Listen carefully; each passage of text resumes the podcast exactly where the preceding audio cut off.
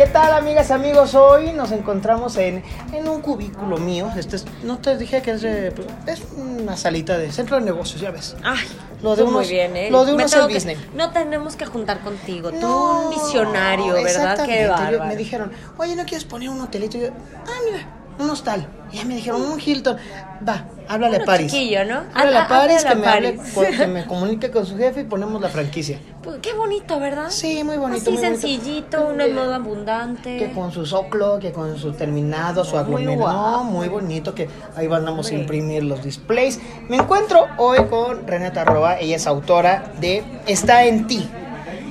Resulta ser que, no sé qué piensas tú, somos bien malos, los seres humanos en general. Ok, pues cuéntamelo bien- por qué. Sí, sí, sí, no, no, no, no, yo sé que la noticia te puede impactar, pero a veces somos muy malos para conocer nuestro potencial. Somos los primeros que nos ponemos las piedritas en el camino. Somos los primeros que al ocurrirse una buena idea, estamos de, ay, ni está tan chida, o sea, no, ni te esfuerces, ¿para qué te...? No, ya a otro güey ya se le ocurrió. Queremos salir de los baches emocionales y como que vivimos en un confort extraño porque nos gusta estar mal y no nos damos la oportunidad de conocernos a nosotros mismos y de generar una imagen o proyectar un mensaje con nuestro mismo cuerpo, actitud, rostro, etcétera, de que somos capaces y competentes para hacer las cosas correctas en nuestra vida. Nos cuesta trabajo confiar en nosotros. Qué fuerte, ¿verdad? Pero a ver, ojo, y aquí no es porque seamos unos mala onda o porque no hayamos nacido correctamente. De hecho, nuestro diseño original es así. Y hay una parte biológica innegable a la que antes de juzgarla deberíamos de entenderla para que podamos darle la vuelta a esa parte biológica. Y no sé si a ti te pase, pero de hecho hasta en el libro yo lo cuento. Hay por ahí una vocecita en mi cabecilla Uy. rondando por ahí. Y seguro a todos los que nos están viendo les pasa lo mismo. ¿No me crees? Un día nada más, estate presente en estos momentos donde hay silencio y a lo mejor seguramente empieza a ver así como, no, no vas a llegar. Te he dicho miles de veces que no, que no eres lo suficiente. Esas vocecitas. Yo a lo personal la bauticé con el nombre de Fernanda. Yo necesitaba un nombre largo para que cuando pudiera regañarla fuera dramática, al estilo telenovelesco. Así como mamá. Fernanda, ven acá. ¿No? No sé la tuya cómo se llama, Alberto. A lo mejor es Betito, a lo mejor es Yo, yo creo- no, le- no, no lo he bautizado a esta voz. Este, podría llamarse Epifanio. Epifanio. Entonces, este Epifanio vive en ti, mi Fernanda vive en mí, allá seguramente va a vivir su lo que sea que quieran bautizar esta vocecita. Y es el inconsciente que a veces es el que hace la toma de decisiones en piloto automático y que se ha construido a través de todas las experiencias previas que traemos, pero no nada más nosotros. También nosotros somos la mezcla de creencias de muchas generaciones, porque chécate además esto, eso no lo digo en el libro, pero está padrísimo eso. Acaban de entender que un ratón puede heredar dos generaciones abajo de ellos algún trauma que haya tenido ese ratón. Si, por ejemplo, eh, no sé, se electrocutó con algo, dos generaciones después de él van a seguir teniendo miedo de eso porque hubo una referencia cerebral tan marcada Wow. que no quieren, digamos, que atente contra su tema de sobrevivencia. Si eso ocurre con los ratones, muy probablemente eso también pasa con los seres humanos. Entonces tenemos ese inconsciente que rige mucho nuestra vida, es el 95% de nuestra actividad cerebral, únicamente el 5% es la voz consciente que traemos.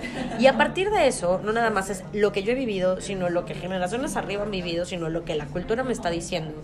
Y es lo que en cierta forma va forjando nuestra vida, nuestras decisiones, nuestra definición de éxito, ¿no? que es parte también hasta de, ¿no? Para que esté en TikTok también tu éxito. Y esta lucha entonces constante por. Ahora, ojo, actualmente se habla mucho del, del mundo de la imagen pública, pero con ojos sumamente, bueno, no todo el mundo, pero algunos ojos y, y muy respetables, muy superficiales. Es decir, pues nada más, eh, eh, así que la chapita mana, ¿no? O sea, ay, es que arréglate, ponte bien esta corbata, mijo. Exacto. eh, el- el- Combina tu ropa. Boleale los zapatos, joven, pues ni que fuera, que, que dato curioso también. Hombres, es en las cosas que más nos fijamos las mujeres. El- lo segundo que vemos después de los ojos. Y el tercero es las manos. Entonces, bolee los zapatos. Ese no es de mamá. Sí, es sí. como consejo. ¿Y qué ocurre con esto? Eh, resulta ser que la imagen efectivamente empieza a ser un- una forma de comunicarnos y es la forma en cómo nos perciben otras personas. Pero la forma en como yo he visto la imagen es como el termómetro y sobre todo como estos mensajes que a veces podemos comunicar al mundo, sí, pero sobre todo nos puede decir algo de nosotros. No sé si a ti te ha pasado. Pero yo, por ejemplo, ahorita estoy así como medio enfermándome ya por el estrés de la fil y todo. Claramente en la mañana será así como, ay, man, pues yo creo que sí le vamos a tener que echar más ganas porque me siento de la fregada, ¿no? Y eventualmente porque estoy aquí en la fil. Pero si hubiera estado en mi casa, ay, mana, no me voy- Adiós. Adiós. O sea, Adiós, Nicanor. pants, este... Te entiendo perfectamente. Entonces, seguramente saliendo al mundo, me malmirarían, me juzgarían por está floja, está no sé qué. Pero el punto es de que, más allá de lo que el mundo diga, estaría bien interesante empezar a observar estos estímulos no verbales que resultan ser súper gritones para empezar a dialogar mejor con nosotros. Y a través de ellos, por supuesto, abrazar herramientas que nos puedan ayudar a comprárnoslas. Porque además, yo no estoy a favor, y eso siempre lo diré, de construir personajes. Porque uno de los grandes riesgos del personaje es después atentar en contra de la misma persona. Y qué triste, porque la persona es perfecta. La persona tiene talentos, la persona es auténtica, la persona tiene una historia de vida, la persona... Ay, pues es maravillosa, de verdad, sí, la, la aprendemos a ver con esos ojos. Pe- pero luego sucede que nosotros mismos juzgamos a la persona y creamos el personaje con la intención de encajar mejor, porque también los contextos en los que nos rodeamos nos han dicho que a lo mejor la persona que somos no es la ideal para interactuar en este mundo. Y es que ideal para interactuar con quién. Y estoy de acuerdo, ¿eh? porque de nuevo, si nos vamos a la parte de la biología, el ser humano a fuerzas quiere pertenecer. ¿Y por qué quiere pertenecer? Porque sabe que si no, no sobreviviría.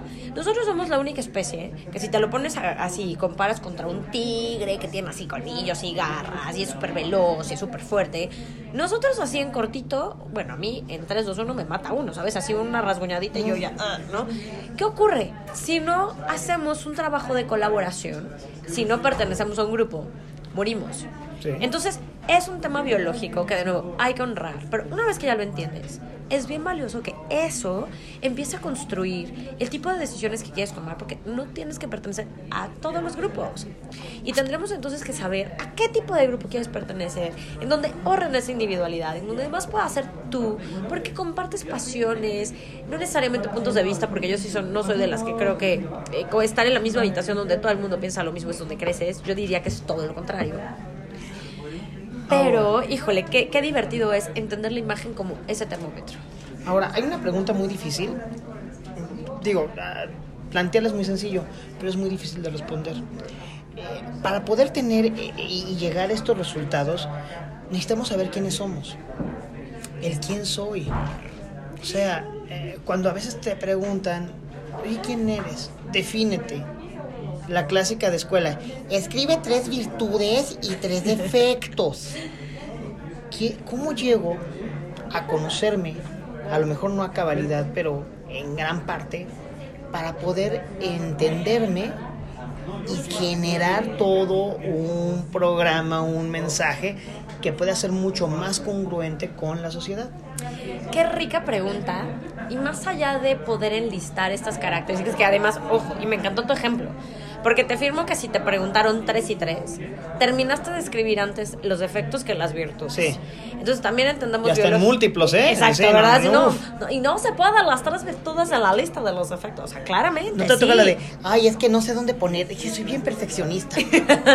ay, por favor, eso es súper presuntuoso para ¿Sabes empezar. qué? ¿eh? Esa es una buena respuesta para una entrevista de trabajo, señores. Pero Sí. no para una verdadera reflexión, ¿verdad? Sí, exactamente. Que bueno, y ahí otra vez regresamos a ese tema de a veces queremos ponernos etiquetas.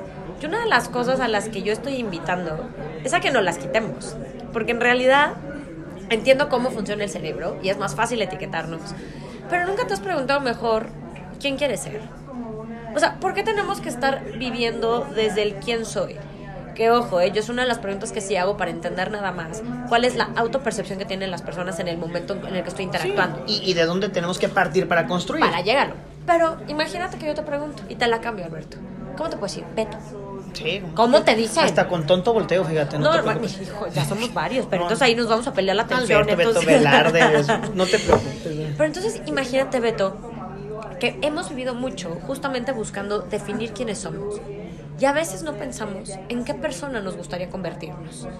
Y para mí creo que viene entonces ahí en una gran interrogante, porque en el momento que ya estás diciendo en quién me quiero convertir, ya estás asumiendo que eres muchas cosas que ya valen hoy mucho la pena. Y que muy probablemente nada más con un poco de observación y de presencia podrías empezar a, a- a entender y a descifrar. Y de hecho a lo largo del libro te dejo tareas, ¿eh? Donde te, te pido así, oye, pregúntale a tres personas este, qué piensan de ti y demás. Nada más como un tema de diagnóstico, nunca como para, "Ah, Ay. soy eso. No, pero de verdad, hoy, en vez de seguir evocando y generando esa pregunta, ¿por qué no hacernos esa pregunta? O sea, la otra, ¿en quién te quieres convertir, Beto? ¿Qué queremos llegar a ser? Por supuesto. Porque eso ya está siendo, por un lado, una observación de lo que hoy te falta o de lo que hoy a lo mejor es tu área de oportunidad. Si yo digo, ¿sabes qué, Beto? Yo quiero llegar a ser una persona súper organizada. ¿Qué estoy dando ya por hecho? Que muy probablemente el tema de la organización no lo tengo. Y que muy probablemente eso va a implicar ciertas habilidades para llevarme a lograr ciertos objetivos. que tendrás que desarrollar. Es como planear un viaje, por ejemplo. Sabes el destino y una vez teniendo el destino, pues tú decides cuál es la mejor manera de trazar el camino. Por supuesto, y de ahí mucho de lo que en estas frases, no, es que uno tiene que perderse para encontrarse. ¿Y qué pasaría que uno se tiene que perder para elegir si quiere regresar o quiere llegar a otro lugar? Creo que hoy también el- la capacidad que la neurociencia nos regala es la mágica y súper poderosa habilidad de moldear nuestro cerebro como se nos hinche la gana. ¿Por qué regresar a lo que hemos sido? ¿Por qué quedarnos con esa etiqueta? ¿Por qué tratar de ponernos más etiquetas? ¿O por qué seguir respondiendo a expectativas de muchas otras personas en lugar de nosotros determinar lo que esperamos de nosotros mismos? Pero es que ahí estás entrando en otro tema bien perro, Beto. Y es que mejor que saque los tequilas porque esto ya se puso Sí, acá no, muy, esto ya se Ya, puso acá ya. muy intenso, ¿no? Y efectivamente, a veces vivimos bajo varias expectativas que a veces ni siquiera son las que realmente son.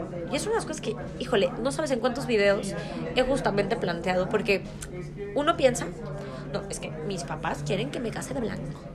Y de repente uno llega, a mí me vale, mientras tú seas feliz, ¿sabes? O sea, uno además se compra expectativas Ujú. que ni siquiera nuestros papás o nuestros amigos o nuestra gente cercana tiene de nosotros, pero las abrazamos como si fueran de alguien más.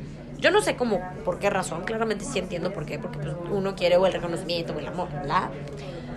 Pero a mí, en ese sentido, me ha facilitado mucho la vida preguntar, ¿qué esperas de mí?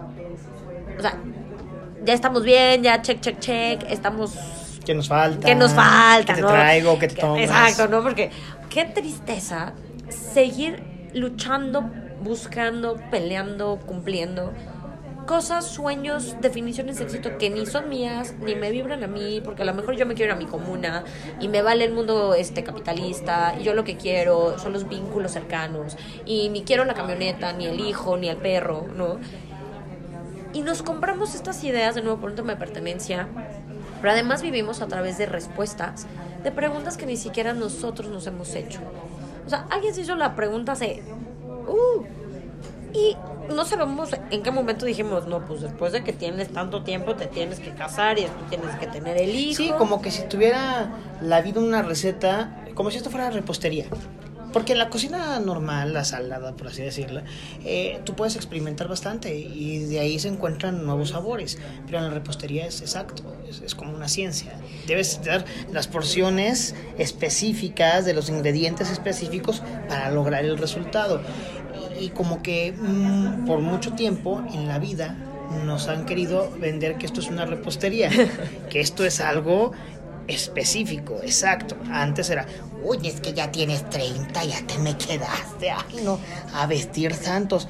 Y te das cuenta que ahorita la esperanza de vida es de 72, 75, 80, 85 años. Y literalmente estamos hablando que pues, en el primer tercio de tu vida ya quieren que esté todo amarrado. Está, está rudísimo eso, pero además es más fácil vivir con esa receta. Porque imagínate el, el grado de ansiedad que implica abrir el refrigerador y poder explorar y experimentar con todo lo que hay ahí adentro. Entonces es muy fácil vivir bajo una receta. Creo que es de valientes abrir el refri y decir, ¿qué quiero hacer? Que ¿Qué me se me preparo con lo que antoja? hay. Y lo que no hay, ¿cómo lo consigo? Y además es más fácil echarle la culpa si esa receta no te salió, porque fue la receta. Cuando uno decide hacer el platillo que quiere hacer, uno está asumiendo la responsabilidad de su vida. Y eso mucha gente muy probablemente le genera un poco de, como que de miedo, le llaman, ¿no? Como de incertidumbre. Y creo que ahí radica justamente todo el libro de Está en ti, en hacer un viaje hacia el interior y ojalá y puedan encontrar una brújula para empezar a navegar por aguas que no han estado exploradas por absolutamente nadie. Porque el hecho de que tú elijas el camino que quieres tomar es una sensación de libertad que no todo el mundo tampoco a lo mejor le da tanta seguridad hacerlo, ¿sabes? La libertad implica mucha responsabilidad. Pero también implica mucho placer, en el sentido en el que sí, a lo mejor te equivocas, a lo mejor fracasas, pero son tus fracasos. Y, terminas amando tus fracasos cuando entiendes que es, son parte de un proceso, pero tus éxitos son tus éxitos. Por supuesto. Y no son logros que nada más le pasas a otra persona, te los aquí te los quedas tú. Cuando realmente tienes el control y la elección de lo que quieras hacer en tu vida, sí lo sufres, pero cuando lo tienes que gozar vas a ser el que más lo goce. Y ahí viene la riqueza de justamente ir encontrando eso que te va a dar ese gozo del que tanto hablas. Que además lo dices y hasta te brillan los ojitos. Y no hay buena respuesta o mala. Y eso es lo rico de la vida. Que basta de poner buenas o malas respuestas. Creo que hoy la respuesta que más te saque brillo a los ojos, la respuesta que más te haga vibrar el corazón, la respuesta que más te haga sentir orgulloso de evitar tu fiel, es entonces la respuesta correcta. La que realmente te dé plenitud, pues eso se trata, ¿no? Sí, pero es que luego pues, te quieren vender que quieres venir aquí a sufrir. Y, es que es un mal de tanto, como así el que está... O sea, quieren que todos seamos Victoria Rufo en telenovela. Nadie puede llorar tanto como Victoria Rufo, Renata. Oye, pues es que la vida es una telenovela, ¿te acuerdas? No, hay una tómbola, ton, ton, tómbola de luz y de color. Está en ti. Renata Roa, qué placer platicar contigo, que sea la primera de muchas, Por ¿eh? Favor, Alberto, y, sí, qué este, placer. tráiganos unos tequilas, unos cacahuates, mira, unos tequilas, unos cacahuates no, hombre, que te cuento la que sea. Aquí, ¿verdad? Arreglamos el mundo en 3, 2, 1, ¿verdad? El puro perreo intenso, denso, literario, masivo, ¿eh? No, hombre, ¿para qué te platico? Un placer, muchas, muchas, muchas gracias. gracias, Alberto. Y vayan y compren, estén, entiéndanse, entiéndanse, compréndanse, fórjense un camino y tomen las riendas de su vida, porque es su vida, nadie más la va a vivir, su mamá no la va a vivir por ustedes. Nadie, nadie, nadie. Y bueno, también les comparto mis redes sociales, arroba renata-roa Facebook Tips de Renata Roa y mi canal de YouTube, Renata Roa Moreno, con mucho contenido para volverte tu mejor versión. Exacto, suscríbanse, denle a la campanita y todo lo que un youtuber diría, porque es lo que hacen, ¿verdad? Los youtubers, de que la campanita y todo ese rollo. Yo no le una campanita, pero no, era de otro lado, era... Mira, nosotros no juzgamos. Un bendito sea Exacto, va uno que toque la campanita que quiera tocar. Ahora le suscribí una cosa, pero sí estuvo bien fea, la verdad. Bueno, ya gracias. Esa mejor me la, me la cuentes en cortito. Sí, no, mejor cortando. Bye.